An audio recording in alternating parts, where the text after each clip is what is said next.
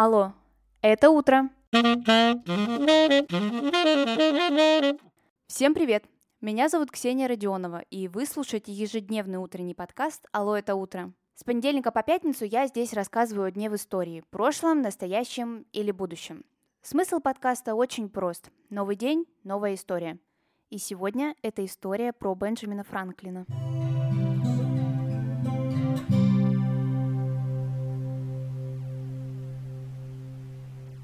Если вы не можете вспомнить или не знаете, как выглядит Бенджамин Франклин, то это тот самый человек, который изображен на 100-долларовой купюре. Первое, что я хочу сказать об этом человеке, это то, что Бенджамин Франклин никогда не был президентом США. Если не особо вникать в американскую политику, то может показаться обратное. У Бенджамина Франклина на самом деле очень много государственных достижений, действительно сравнимых с президентскими. Бенджамин Франклин родился 17 января 1706 года. Для понимания времени и пространства в этот момент в России правил Петр I. Франклин – это один из отцов-основателей США.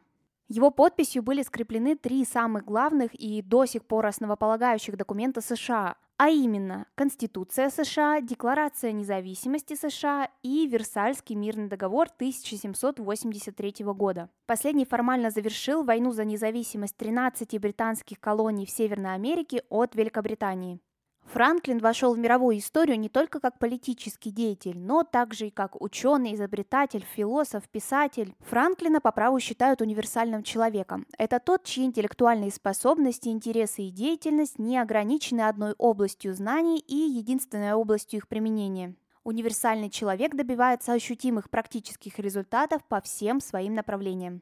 Кстати, это он является автором афоризма «Время – деньги», Франклин говорил, что любой, кто встает поздно, должен будет работать весь день так, что ночью он едва ли сможет закончить свои дела. Поэтому сам Франклин вставал каждый день в 5 утра и планировал свой день. Еще в детстве государственный деятель понял, что для того, чтобы достичь чего-то великого, нужно много и усердно работать, а детство у него было необычным. Он был пятнадцатым ребенком в своей семье. К достижениям Франклина относится не только подписание самых главных документов США, но и другие дела. Например, он открыл первую публичную библиотеку в Америке, он издавал собственную газету и собрал добровольческую пожарную команду. А в сороковых изобрел открытую печь, которую можно было встраивать прямо в камин. Франклин изобрел бифокальные очки, громоотвод и кресло-качалку. В 1789 году он получил звание почетного члена Петербургской академии наук. Около 10 лет своей жизни Франклин провел во Франции. Он приехал туда для того, чтобы занять пост посла новой страны. Популярность и признание достижений Франклина были не только в Америке. Его высоко ценили во Франции и даже в России, что было достаточно необычно для того времени. У Бенджамина Франклина есть автобиография. Считается, что там описан тип образцового американца.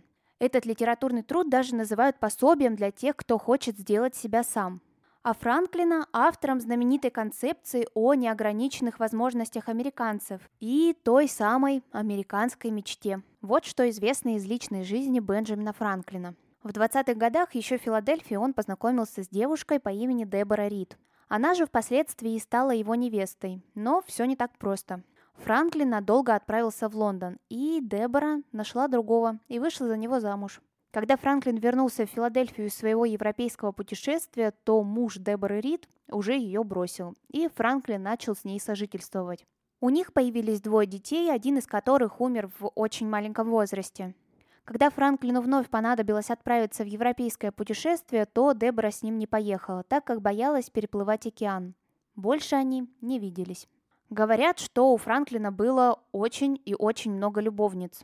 Существует письмо Франклина неизвестному другу, датируемое 1745 годом. В нем Франклин советует своему другу выбирать любовниц постарше, и он делился там своими интимными подробностями, объясняя, почему женщины в возрасте намного лучше юных девушек.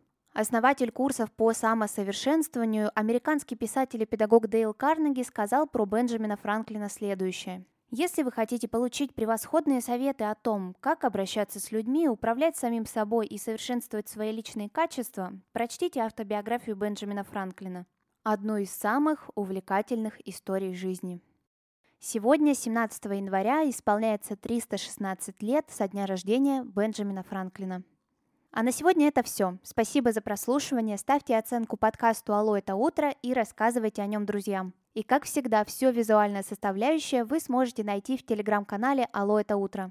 Подписаться вы сможете по ссылке в описании к этому выпуску или же просто в Телеграме вбить «Алло, это утро» и все обязательно найдется. Совершенствуйтесь и чаще читайте книги. А мы услышимся с вами уже завтра. Пока-пока.